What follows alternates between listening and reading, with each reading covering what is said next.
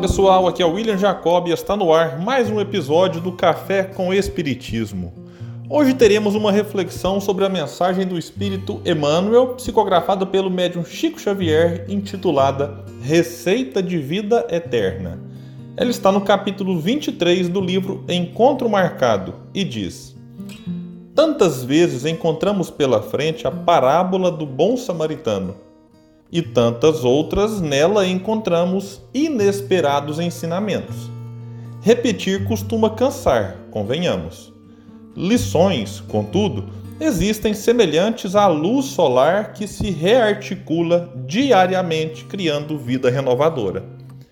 Realmente, a história contada por Jesus expõe a caridade por brilhante divino com revelações prismáticas de inexprimível beleza a atitude daquele cavaleiro desconhecido resume todo um compêndio de bondade. Enquanto o sacerdote e o levita, pessoas de reconhecido valor intelectual, se afastam deliberadamente do ferido, o samaritano para, sensibilizado. Até aí, o assunto patenteia feição comum, porque nós todos, habitualmente, somos movidos à piedade diante do sofrimento alheio. Situemo-nos, entretanto, em lugar do viajante generoso. Talvez estivesse ele com os minutos contados. Muito compreensivelmente, estaria sendo chamado com urgência e teria pressa de atingir o término da viagem. Provável fosse atender a encontro marcado. É possível atravessasse naquela hora o fim do dia e devesse acautelar-se contra qualquer trecho perigoso da estrada na sombra da noite próxima. No entanto, à frente do companheiro anônimo abatido, detém-se e se compadece. Ouvida, ou seja, esquece a si mesmo e não pergunta quem é. Interrompe-se, aproxima-se, faz pensos e efetua curativos. Para ele, contudo, isso não basta coloca-o na montada, apresenta-o na hospedaria e responsabiliza-se por ele. Além disso, compromete-se sem indagar se está preservando um adversário. Pagará pelos serviços que receba. Vê-lo-á quando regressar. Narrando o acontecido, Jesus recordou o comportamento do sacerdote, do levita e do samaritano e perguntou ao doutor da lei que se interessava pela posse da vida eterna qual dos três te parece haver amado o próximo, caído em necessidade? O que usou de misericórdia para com ele, replicou o interpelado. Então vai, disse Jesus, e faze tu o mesmo.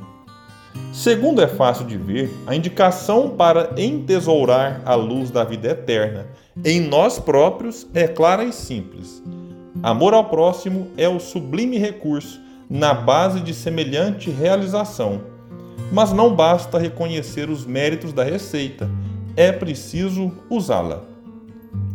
Meus amigos, interessante observar no começo da mensagem que Emmanuel reconhece que é possível ter inesperadas lições diante de uma nova leitura da parábola do bom samaritano. E podemos acrescentar que isso ocorre em todas as parábolas e textos edificantes. Isso porque estamos em constante transformação. E na medida em que o tempo passa, o nosso olhar sobre as coisas se modifica e se amplia. E é comum lermos um texto que já tenhamos lido outras vezes e ter novas e diferentes experiências e reflexões com ele. E esta parábola nos oferece uma oportunidade singular de observarmos o comportamento dos envolvidos e avaliarmos qual deles deve nos inspirar. Os assaltantes são aqueles que de maneira deliberada praticam o mal em benefício próprio. Querem atender seus interesses pessoais, mesmo que para isso precisem agredir e ferir o outro. O levita e o sacerdote representam aqueles que não se importam com o outro. E poderíamos afirmar que são aqueles que dizem: não faço bem, mas também não faço mal. O homem caído simboliza aqueles que sofrem, que precisam de apoio, de ajuda, de reerguimento físico ou espiritual. O samaritano é aquele que não se contenta apenas em observar as dores e injustiças do mundo, mas se dispõe a fazer algo para amenizá-las. É aquele que pratica a lei de amor, de justiça e de caridade. Como assevera Emmanuel, a receita está dada por Jesus nesta parábola. E eu acrescentaria que o desafio é que cada um consiga enxergar estes personagens não apenas lá fora, nos outros, no mundo, mas dentro de nós. Porque dentro de mim e de todos existem o egoísmo, a indiferença, o sofrimento e o amor. Precisamos aceitar isso para que tenhamos condições de nos transformarmos, construindo no nosso coração o reino dos céus que Jesus tanto disse. Um sábio da antiguidade já vos disse: Conhece-te a ti mesmo. Muita paz e até o próximo episódio do Café com Espiritismo.